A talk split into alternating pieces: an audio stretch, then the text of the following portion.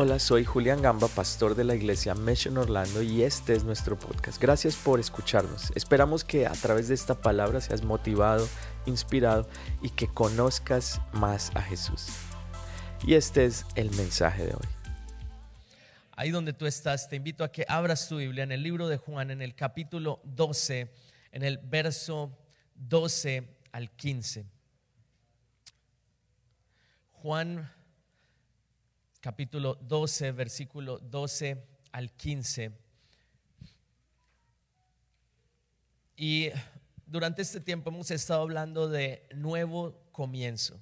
Y este estamos seguros que es un nuevo comienzo para cada persona que está acá y es la palabra que declaramos sobre ti, es que este sea un nuevo comienzo. ¿Cuántos están listos para un nuevo comienzo? ¿Cuántos están preparados para algo nuevo? Y hoy quisiera hablar acerca de fe para un nuevo comienzo, porque se necesita fe para comenzar de nuevo, se necesita fe para ver algo nuevo en nuestra vida. Y la manera como encontramos esa fe es a través de la palabra de Dios. Juan 12 dice, al día siguiente, muchos de los que habían ido a la fiesta se enteraron que, que Jesús se dirigía a Jerusalén tomaron ramas de palma y salieron a recibirlo, gritando a voz en cuello, Osana, bendito el que viene en el nombre del Señor, bendito el Rey de Israel. Jesús encontró un burrito y se montó en él, como dice la escritura, no temas, oh hija de Sión, mira, aquí viene tu rey en un burrito, montado sobre un burrito. Ahora, este pasaje es el pasaje que eh, de pronto se celebra el día de hoy, lo que, lo que ese día se estaba viviendo, que es la entrada triunfal de Jesús a Jerusalén una semana antes, específicamente una semana antes de que Jesús resucitara. Por eso es como lo que llamamos en nuestros países, lo llamamos Domingo de Ramos. ¿Alguien ha escuchado eso en alguna ocasión? Y yo me acuerdo en la cultura colombiana católica, yo venía de una familia católica, íbamos con las ramas a la iglesia y alguien lo hizo acá en alguna ocasión, a mí me eh, uno de los momentos más felices porque por lo menos me compraban una ramita y con esa yo le podía pegar a mi hermano. Jugábamos espadas, no, no es la idea, pero ahora como se celebra eso, el, el día de, de, Domingo de Ramos, se celebra especialmente la entrada triunfal de Jesús a Jerusalén. Y es interesante que mientras estudiaba este pasaje podemos ver por qué la gente salía y, este pasaje de Juan 12 habla de por qué la gente salía a recibir a Jesús. Hacía unos pocos días no querían ver a Jesús allí en esa ciudad, pero unos días después algo sucede que hace que todo cambie y todo el mundo sale a recibir a Jesús. Ponen sus mantos en el piso, ponían las ramas para que Jesús pasara en ese burrito y que eh, lo que eso hizo fue que se cumpliera una palabra profética. Ahora, precisamente lo que ocasionó que todo el mundo cambiara la manera de pensar fue un milagro que Jesús hizo unos días antes de entrar en Jerusalén. Y ese milagro fue la resurrección de Lázaro, que está en el capítulo exactamente anterior, en Juan 11. Y Juan 12 dice, el versículo 17, la gente que había estado con Jesús cuando él llamó a Lázaro del sepulcro y lo resucitó de entre los muertos, seguía difundiendo la noticia. Muchos se habían enterado de la señal, de la señal que Jesús había hecho, salían a su encuentro. Entonces, ¿qué pasó? Todos los que escucharon a Jesús, todos los que vieron que Lázaro había resucitado, ¿qué dijeron? Wow, algo sucedió y empezaron a contarle a las otras personas lo que Jesús había hecho. Un milagro que Jesús había hecho de una resurrección de una persona que estaba muerta y volvió a la vida. Ahora, ese milagro fue sobrenatural y hizo que todo el pueblo se estremeciera y empezaran a decirle el uno al otro lo que había sucedido. Algo similar sucedió en mi caso porque cuando nosotros llegamos a la iglesia yo tenía una enfermedad, un soplo al corazón y artritis juvenil. Dios hizo el milagro y a raíz de eso mi madre salió y empezó a contarle a todo el mundo lo que había sucedido en mi casa abrimos un grupo pequeño, eh, acá nosotros los llamamos Grupo Go, en ese tiempo le llamábamos células, una reunión de hogar, y abrimos un Grupo Go en nuestra casa y las personas venían a escuchar lo que había sucedido en ese tiempo. Y recuerdo mis padres contaban el testimonio como yo me había sanado una y otra vez y cada vez venían más y más y más personas a escuchar ese milagro que había sucedido. Entonces Dios quiere hacer un milagro sobrenatural en tu vida. ¿Cuántos dicen amén? Ahora vamos a estudiar por un momento ese milagro que Jesús hizo porque puede representar y nos da algunos pasos que nosotros podemos tomar para ver milagros, especialmente para recibir esa fe para un nuevo comienzo. ¿Cuántos anhelan un nuevo comienzo? ¿Cuántos están preparados para un nuevo comienzo? Y vamos a hablar de tres cosas que encontré en este pasaje que me llamaron la atención. Vamos a ir al pasaje ahora de Juan capítulo 11 del versículo 1 al 5. Juan capítulo 11, versículo 1 al 5. Y dice Juan, un hombre llamado Lázaro estaba enfermo. Vivía en Betania con sus hermanas María y Marta. María era la misma mujer que tiempo después derramó el perfume costoso sobre los pies del Señor y los secó con su cabello. Su hermano Lázaro estaba enfermo, así que las dos hermanas le enviaron un mensaje a Jesús que decía, Señor, tu querido amigo está muy enfermo. Cuando Jesús oyó la noticia, dijo, la enfermedad de Lázaro no acabará en muerte, al contrario, sucedió para la gloria de Dios, a fin de que el Hijo de Dios reciba la gloria como resultado. Aunque Jesús amaba a Marta, a María y a Lázaro, se quedó donde estaba unos días más un antes y un después de lo que sucedió antes de Lázaro. Todo el mundo quería apedrear a Jesús. Tomás le había dicho a Jesús, Jesús, vamos a morir, si quieres vamos allá para que muramos. Pero Jesús sabía que tenía algo en mente con este milagro. Ahora, Dios tiene algo en mente con tu vida. Dios tiene un propósito y es algo que nosotros repetimos constantemente. A través de nuestra iglesia, nuestro deseo es que tú puedas descubrir la misión de Dios para ti. Ahora, Dios tiene un propósito y yo sé que tú estás acá sentado diciendo, Señor, yo sé, pero ¿cuál es ese propósito? Muchas veces nosotros no lo entendemos. Y Juan que escribe el libro, conocía el final. Este libro lo escribió años después, empezó a recopilar todas las historias y él sabía cómo terminaba. Pero cuando uno está en la mitad y no sabe lo que va a suceder, cuando uno está en la mitad, no sé si han visto películas en donde uno no sabe qué va a pasar, esas películas de suspenso. ¿Alguien vio acá Sexto Sentido? Muy famosa. Y cuando pasa todo, que uno, uno, wow, cuando ve el final. ¿Sí les pasó o no? Yo quedé con la boca abierta, yo, wow, increíble. Todo el tiempo él estaba, wow, ¿cierto? ¿Cómo estaba? Muerto. Y uno, wow, no, no se lo imaginaba. Ahora, a mis hijas les gusta ver muchas películas y ellas, no sé si los que tienen hijos pequeños saben, pero se repiten una y otra vez y otra vez la misma película. No, ¿Cuántos ya se saben Frozen? Si tú te la sabes es porque tienes una hija mujer o una hermanita. Mis hijas ven la película y cuando se termina la película, ¿qué dicen? Otra vez. Y uno, no. También en la mañana nosotros tratamos de enseñarles la palabra de Dios a través de unas, una serie de televisión que se llama Super Libro. Alguien lo, ha visto, si no lo has visto, es muy bueno aún para los adultos, se llama Super Libro, te lo recomiendo. Y es muy, muy bueno, tiene historias bíblicas, pero como adaptadas para niños en muñequitos. Y las historias enseñan lecciones de vida para los niños. Y siempre ven la historia y cuando se acaba dicen otra vez. Pero en la historia, especialmente la de Lázaro, y hay otra que habla un poco del Apocalipsis, y sale el diablo, sale Satanás.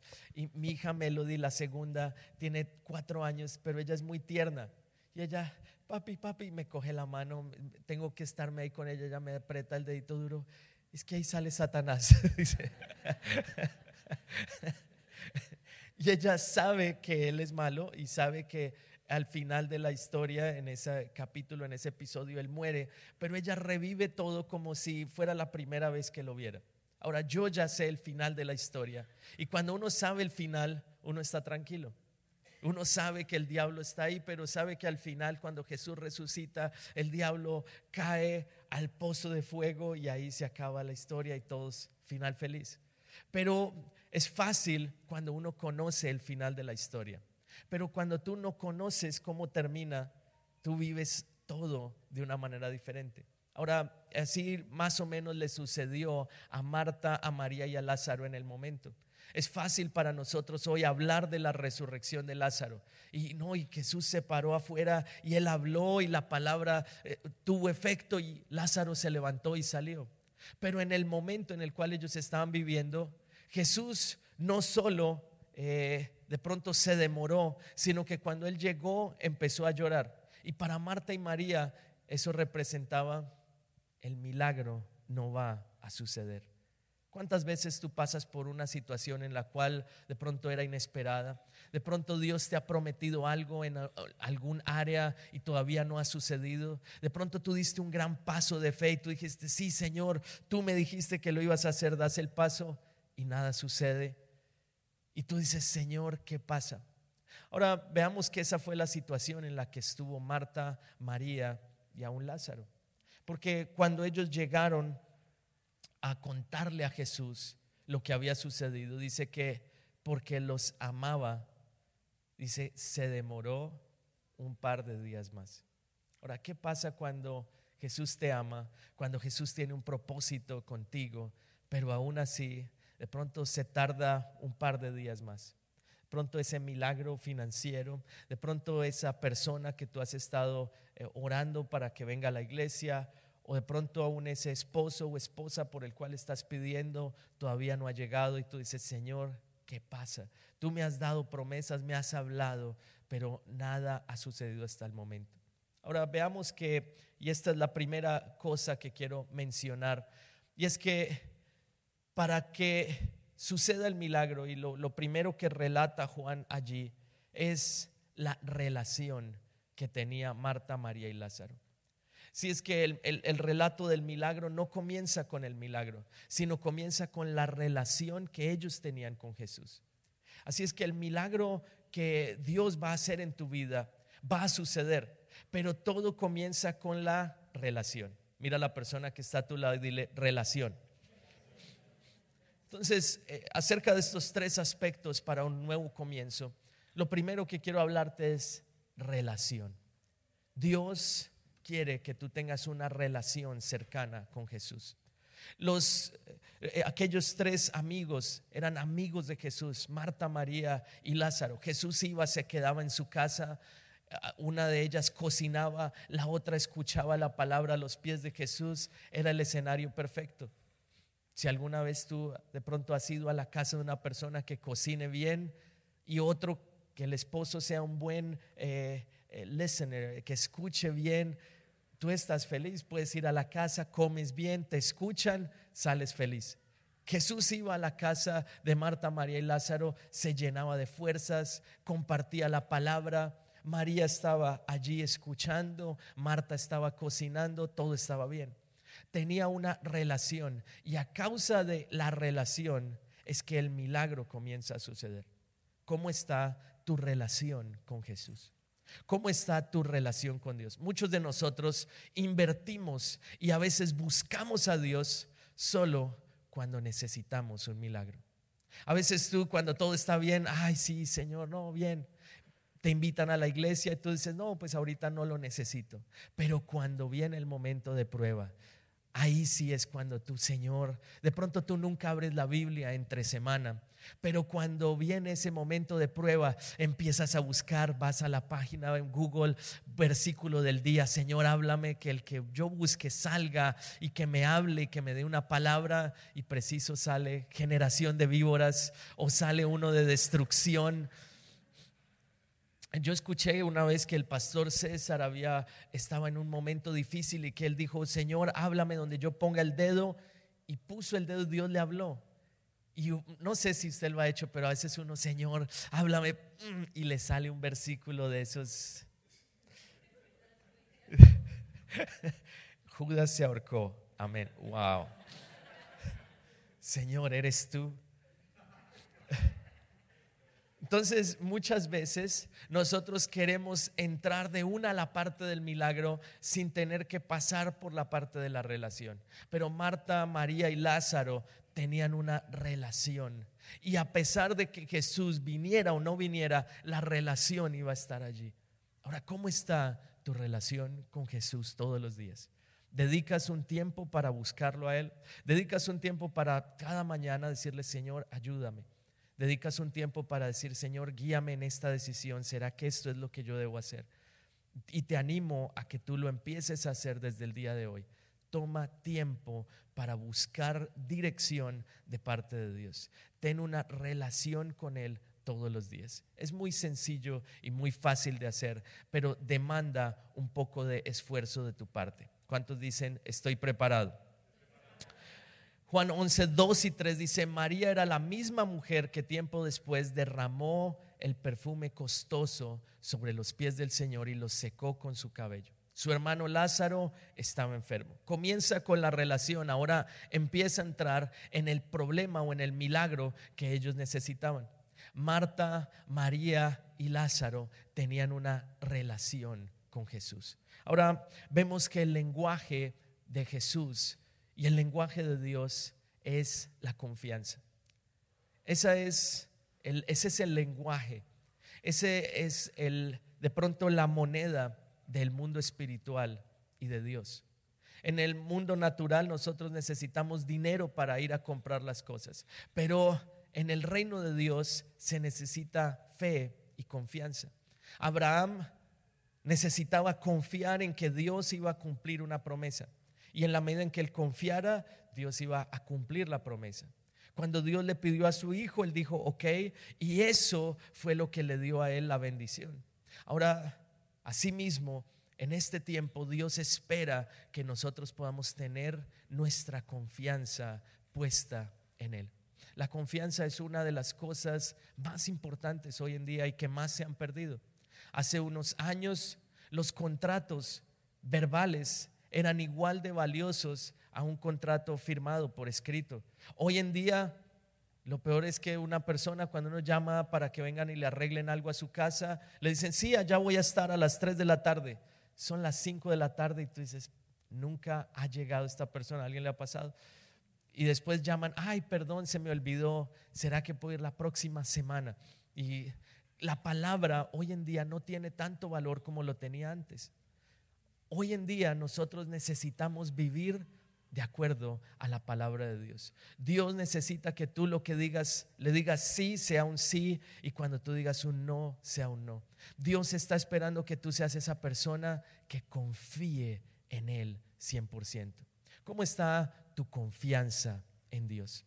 La confianza hoy en día necesitamos recuperarla en el hogar también, en la relación de pareja, que haya confianza entre el esposo y la esposa que haya confianza de que si la esposa o el esposo se va, saben que va a estar bien.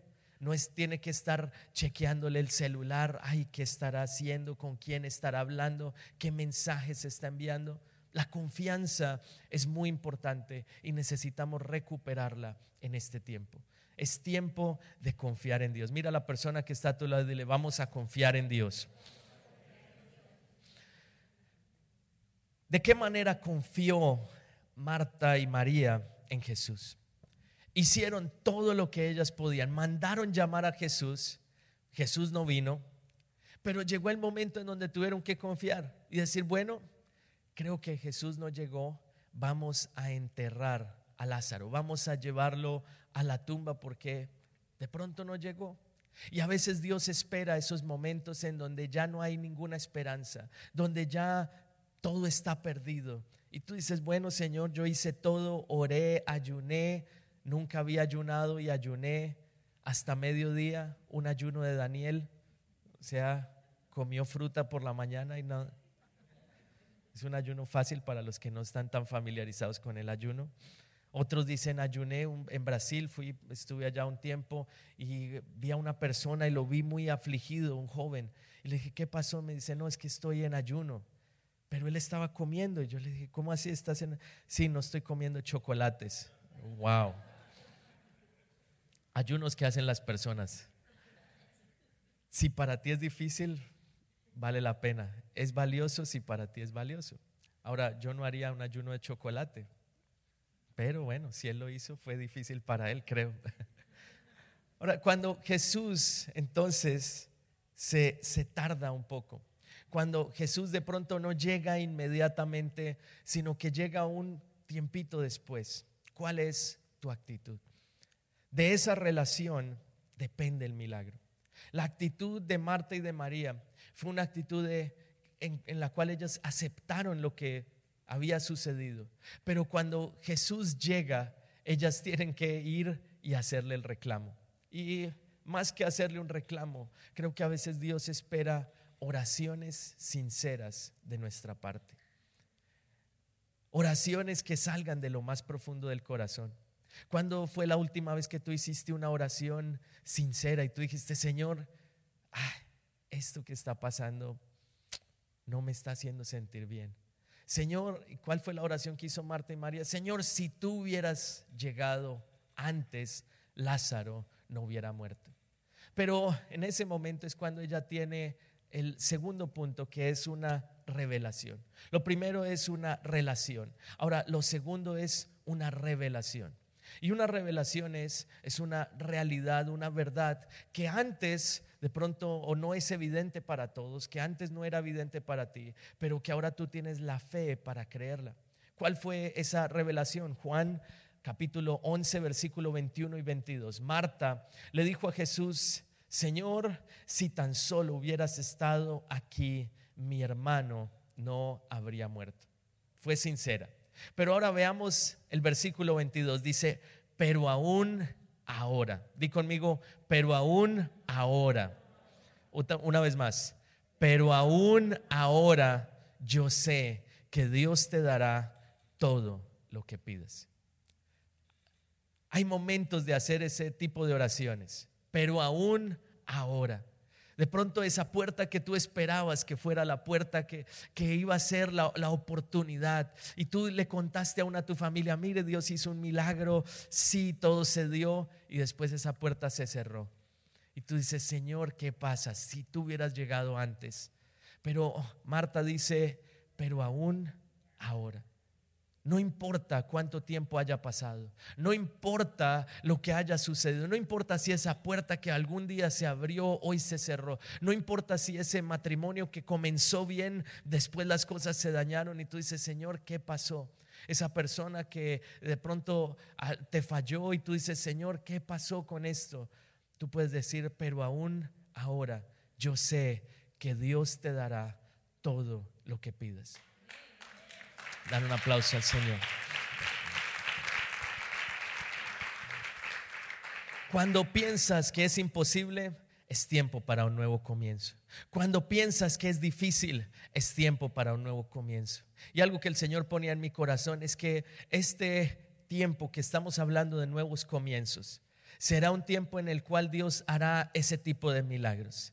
esos milagros que, en donde tú vas a decir, pero aún ahora, a pesar de todo lo que ha pasado, yo sé que Dios lo va a hacer. Yo sé que aunque sea imposible para mí, yo sé que para ti no hay nada imposible. Yo sé que para ti será posible. Será tiempo de milagros. Dale un aplauso al Señor.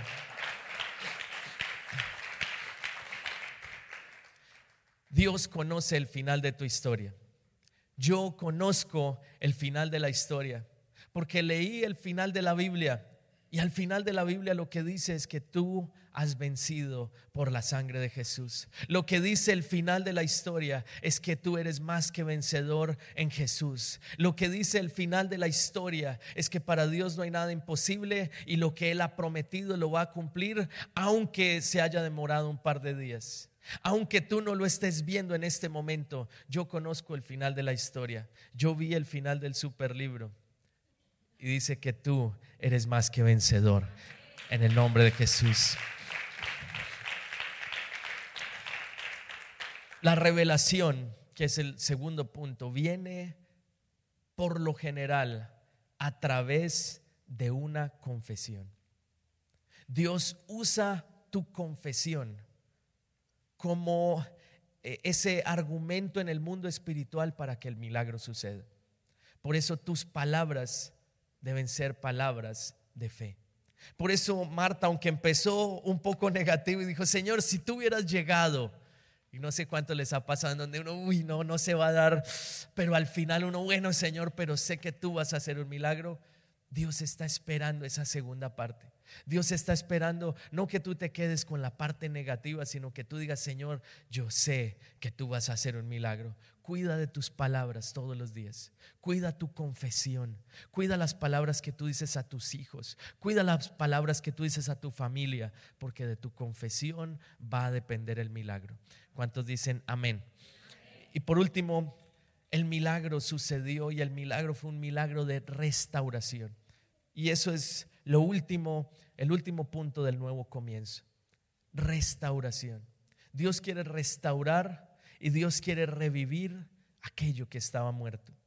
¿Cuáles son esos sueños que de pronto tú tenías y que de pronto así como sucedió, quedaron en la tumba, le pusieron una piedra ahí y dijiste, hoy en día dices, ya ha pasado el tiempo, ya pasaron muchos años, no sé si eso se va a dar. No sé si esos sueños van a volver a vivir. Pero este es un tiempo de restauración. Di conmigo, restauración. Cuando vienen tiempos de restauración hay dos tipos de voces que llegan a ti. Capítulo 11, versículo 36 y 37 dice, la gente que estaba cerca dijo, miren cuánto lo amaba. El versículo 37 dice, pero otros decían, este hombre sanó a un ciego, ¿acaso no podía impedir que Lázaro muriera? Y son como los dos tipos de voces que escuchamos. Cuando tú te despiertas, un nuevo día comienza, mañana te vas a despertar lunes y una parte de ti va a decir, wow, Dios te ama, hoy será un día tremendo. Pero otra parte va a decir, bueno, pero si Dios te amara, no estarías en este lugar, no tendrías ese trabajo, no estarías en esa situación. De pronto se te daña el carro y tú dices, mira, y si ves preciso, ayer fui a la iglesia y hoy se me daña el carro y cuando yo no iba a la iglesia no se me dañaba el carro. Cuando no iba a la iglesia no me pasaba esto. Ahora que voy a la iglesia me pasa esto. Son esas voces que vienen para desanimarte del milagro. Pero hoy quiero decirte, viene un tiempo de restauración. Va a haber restauración en tu vida.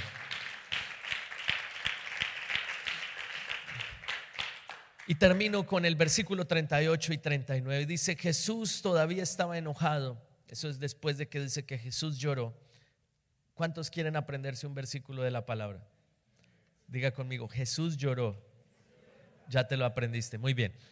Jesús todavía estaba enojado cuando llegó a la tumba, una cueva con una piedra que tapaba la entrada. ¿Y qué dijo? Corran la piedra a un lado. Les dijo Jesús, entonces Marta, la hermana del muerto, protestó, Señor, hace cuatro días que murió, debe haber un olor espantoso. Hay veces que Dios lo tiene que llevar a ese lugar que de pronto huele a feo. Ese lugar escondido en tu corazón, que de pronto son ese lugar en donde uno puso alguna cosa, algún sentimiento que de pronto está mal, de pronto alguna cosa que tú hiciste en el pasado que tiene que quedar allá escondido y que tú pensaste, esta piedra nunca más la remuevo, nunca más voy a volver allá. Y Jesús vuelve y dice, esa piedra que tú pusiste, vamos a removerla porque será tiempo de restauración. Y tú dices, Señor, pero ahí huele a feo. Y Jesús dice precisamente por eso es que necesitamos abrirla. La próxima semana estamos celebrando el, la resurrección, el domingo más importante para nosotros como cristianos, la resurrección de Jesús. Pero para que la resurrección suceda, tenemos que abrir esa parte de nuestro corazón que de pronto está cerrada. Esa parte en donde tú dijiste, no vuelvo a creer. Esa parte en donde dices, no sé si Dios exista, no sé si Dios es real. Señor, pero ¿por qué si tú eres bueno? ¿Por qué me ha pasado esto en mi vida? ¿Por qué si tú dijiste que tenías un propósito conmigo? Mira, me, me sacaron del trabajo, me dio COVID, todo esto sucedió, pero si tú dijiste que había protección sobre mí, ¿por qué esto me pasó? ¿Por qué esto está pasando en mi familia? Y Dios a veces permite esas cosas para que el milagro sea aún mayor. Como les digo, yo conozco el final de la historia. Di conmigo, conozco el final de la historia. Mira a la persona que está a tu lado y dile, ya vi el final. ¿Y sabes qué dice al final? Al final dice que Jesús se paró allí al frente y él hizo una oración. Y con esa oración Lázaro se levantó y salió caminando, aunque parecía imposible. Saben, simplemente con un pensamiento hubiera sido suficiente, pero Jesús dio la palabra para que los que estaban alrededor escucharan. Dios te ha traído a este lugar porque va a hacer milagros en ti y va a hacer milagros a través de ti.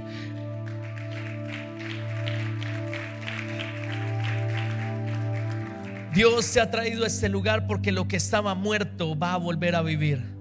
Dios te ha traído a este lugar porque el propósito que Él tiene contigo no depende del tiempo, depende de tu relación con Dios. Y aunque Dios pueda que tú sientas que se haya tardado uno o dos días, tú pueda que digas, Señor, pero mira la edad que tengo y no pensé estar acá en esta edad. No pensé que yo iba a cumplir estos años y iba a estar todavía en esta misma posición. Déjame decirte, Dios no ha llegado tarde. Dios tiene un propósito contigo. Dios te va a levantar. No pienses que es el final. Yo conozco el final de la historia. Yo he leído eh, todo el libro y sé que al final Él tiene un propósito contigo y que lo que Él ha comenzado lo va a terminar. No pienses que es el final. Es solo un nuevo comienzo para ti. Jesús miró al cielo y dijo, Padre, Gracias por haberme oído. Jesús conoce lo que tú estás viviendo. Y Él en este momento está mirando al cielo y está diciendo, gracias Señor por haberme escuchado. Gracias Señor porque yo sé que el propósito que tú tienes con esta persona se va a cumplir. Gracias Señor porque sé que Él está en la agenda tuya.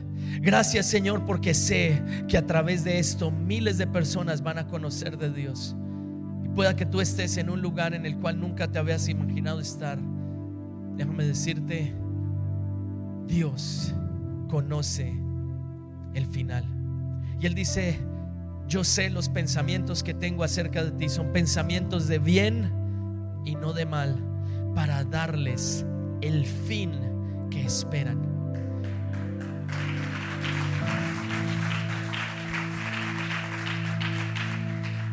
El final que todos esperaban era el final feliz de que Lázaro iba a volver a vivir. Lo que nadie sabía era cómo iba a suceder ese milagro. Pueda que tú estés en la mitad de la película. No te afanes, no te preocupes. Ten fe. Fortalece tu relación con Dios. Pide al Señor y dice, Señor, dame esa revelación y que yo pueda declarar tu palabra. Y por último, dice, Señor, yo sé que viene un momento un tiempo de restauración para mí. Y eso es lo que yo siento. Para muchas personas va a venir un momento y va a venir un tiempo, una unción de restauración. Dios va a restaurar tu corazón. Dios va a restaurar tu vida. Dios va a restaurar relaciones. Dios va a restaurar tu fe. Dios va a restaurar la confianza. Sé que a veces es difícil. Sé que a veces hay momentos de orar así como oraba Marta. Señor, si tú hubieras llegado antes, esto no hubiera pasado. Señor, si yo hubiera conocido de ti, si no hubiera estado acá en este momento, esto no me hubiera pasado. Pero vienen momentos de decir, Señor, pero aún ahora yo sé que tú puedes hacer un milagro más grande Y el milagro que hizo Jesús fue más grande que simplemente haber sanado a Lázaro. Lo resucitó. Así es que el milagro que Dios va a hacer en ti va a ser más grande de lo que tú te habías podido imaginar. Mientras tú estabas esperando un milagro así, Dios tiene un milagro así en mente. Dale un aplauso al Señor si tú lo crees. Aleluya. Y ahí en donde estás, te invito a que en un acto de fe vas a ponerte en pie, porque este será un momento, esta mañana es una mañana de resurrección, resurrección de sueños, resurrección de propósito. Milagros que tú habías pensado que no iban a suceder, van a suceder. Pon tu mano en tu corazón y permíteme orar por ti. Señor, hoy te doy gracias por cada persona que está acá. Señor, yo sé que tú tienes un propósito con cada uno. Señor, yo sé cómo termina la historia. Y sé que tú tienes pensamientos de bien y no de mal para cada uno de nosotros. Señor, hoy reaviva mi relación contigo. Señor, yo quiero tener una relación contigo. Y Señor, yo sé que a través de esa relación yo voy a recibir una revelación. Yo recibo la revelación de tu palabra. Señor, sé que el milagro que tú quieres hacer en mí es más grande de lo que yo había imaginado, de lo que yo había pensado. Resucita en mi sueño, resucita en mi visión, resucita en mi propósito, en el nombre de Jesús, Señor, y restaura aquello que estaba muerto, resucita aquello que estaba muerto en mí, en el nombre de Jesús. Gracias por escucharnos, esperamos que este mensaje haya sido de gran bendición para ti. Te invito a que te suscribas y lo compartas con tus amigos. Para más contenido de nuestra iglesia visita missionorlando.com. Que Dios te bendiga.